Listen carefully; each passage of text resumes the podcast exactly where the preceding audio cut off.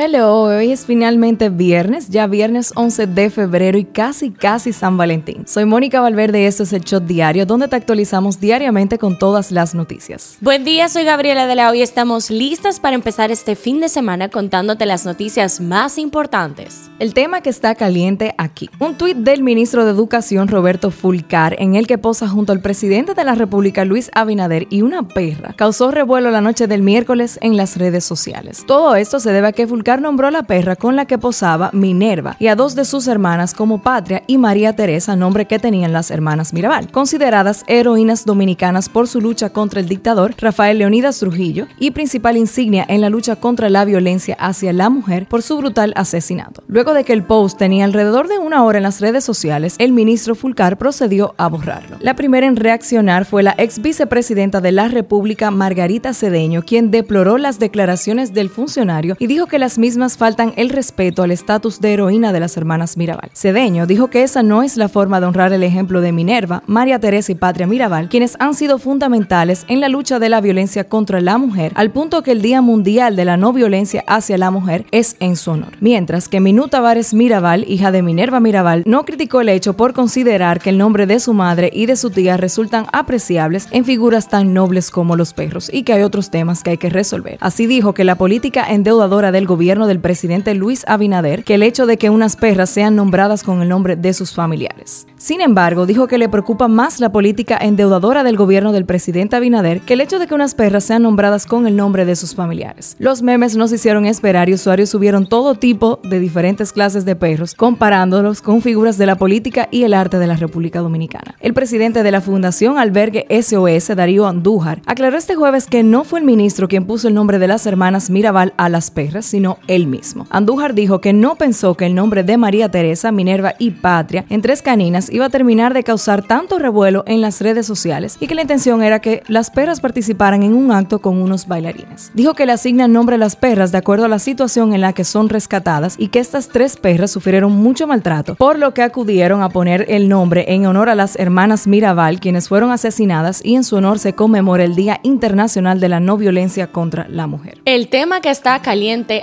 Los bloqueos viales realizados por camioneros en la capital de Canadá y en cruces fronterizos con Estados Unidos en protestas por las restricciones del COVID-19 obligaron a Ford, Toyota y General Motors a cerrar plantas o reducir la producción en ambos lados de la frontera. La manifestación autodenominada Freedom Truck Convoy entró en su cuarto día el jueves en el puente Ambassador que conecta Windsor en la provincia canadiense de Ontario con la ciudad estadounidense de Detroit, interrumpiendo el flujo transfronterizo de autopartes y otros productos. El puente es el cruce fronterizo más concurrido entre Estados Unidos y Canadá y transporta el 25% del comercio entre ambos países. Ford dijo que su planta de motores en Windsor, Ontario, reabrió el jueves después de cerrar el miércoles debido a la falta de piezas, pero la fábrica y la planta de ensamblaje de la compañía en Oakville, Ontario, cerca de Toronto, está operando a capacidad reducida, precisó la empresa automotriz. Esto es lo que está trending. El presidente de la República, Luis Abinader, visitó este jueves a los padres de dos niños que fueron atropellados el pasado mes por un vehículo cuando se dirigían a jugar béisbol en la provincia San Pedro de Macorís. El ministro de Interior y Policía, Jesús Chubásquez, aseguró que las protestas que significaron diversas organizaciones populares están siendo financiadas por importantes figuras de la oposición para así alterar la paz pública del país. En las efemérides, el 11 de febrero se celebra el Día Mundial de la Mujer Médica, una fecha creada con la finalidad de rendir un especial tributo a la doctora de origen inglés Elizabeth Blackwell por ser la primera mujer en el mundo en recibir el título en Estados Unidos y luego poder ejercer tan loable profesión para el beneficio de la humanidad. El 11 de febrero se celebra el Día Internacional de la Mujer y la Niña en la Ciencia, proclamado por la Asamblea General de las Naciones Unidas en el 2016 con el fin de lograr la participación plena y equitativa de mujeres y niñas en la ciencia. Politiqueando un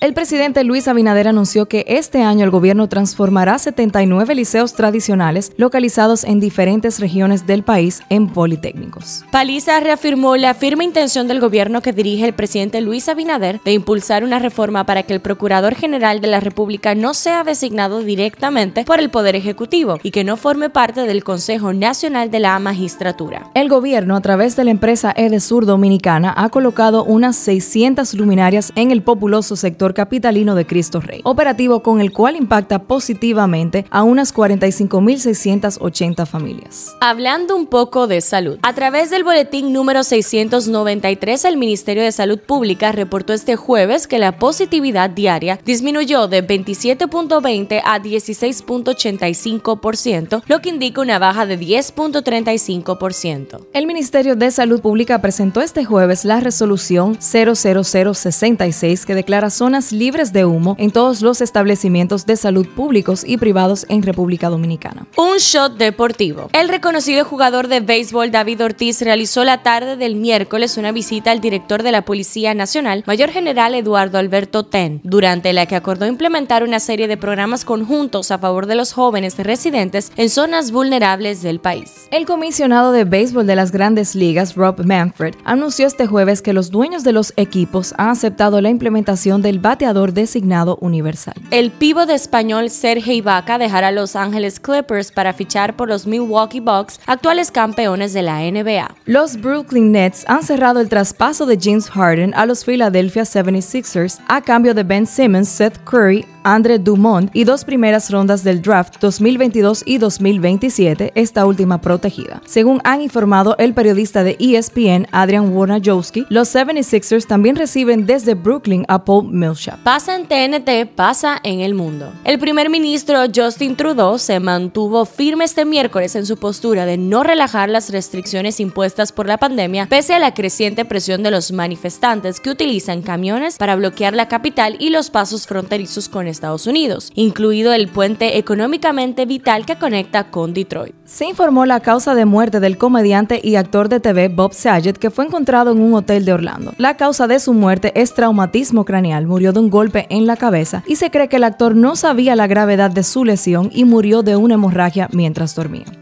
Joe Rogan dijo que no está planeando acabar su acuerdo con Spotify para llevar su popular y controvertido podcast The Joe Rogan Experience a Rumble, una plataforma para la creación de contenido en video, ya que a principios de esta semana le ofreció públicamente un acuerdo de 100 millones de dólares. El contrato multianual exclusivo de Rogan con Spotify está valorado en más de 100 millones de dólares. La Guardia Civil detuvo este jueves a 11 miembros de la banda latina Dominicans Don't Play, asentados en las ciudades de Madrid y Toledo tres de ellos como presuntos autores materiales del asesinato de un joven de origen colombiano de 25 años el pasado sábado en la capital española. Los chismes del patio. La comunicadora Sabrina Gómez confiesa ser antifeminista, manifestando su admiración por las mujeres del pasado, quienes lograron que hoy tengan derechos de igualdad en muchos renglones de la sociedad, como es el caso de estudiar, trabajar o votar. Rochi hizo una publicación muy comentada donde solicita una visita a la cárcel de La Victoria para repartir el equivalente a un millón de pesos entre los presos. La intérprete dominicana de música urbana Toquisha ha puesto a cantar Dembow al ex baloncestista de la NBA Dennis Rodman, en un tema que fue producido en Los Ángeles, donde también se filmó el video musical, así lo informaron este jueves desde su oficina de representación. ¿Qué dice la gente en Twitter? El community manager de Taco Bell se ha buscado sus par de líos. Este tuiteó, con todo respeto, con lo buena que usted está, se merece su Taco Bell. El comunicador Bolívar Valera retuiteó, te dan la oportunidad de ser el community manager manager de una marca internacional que podría abrirle puertas a tu carrera y tú decides hacer un chiste con un tema tan sensible como el acoso a una mujer? La directora del programa Supérate, antiguo Progresando con Solidaridad, Gloria Reyes, arremetió este jueves contra la ex vicepresidenta de la República y precandidata presidencial del Partido de la Liberación Dominicana, Margarita Cedeño, por sus constantes críticas a las políticas públicas ejecutadas por el gobierno del presidente Luis Abinader. La doctora Margarita escribe como si nunca estuvo en el gobierno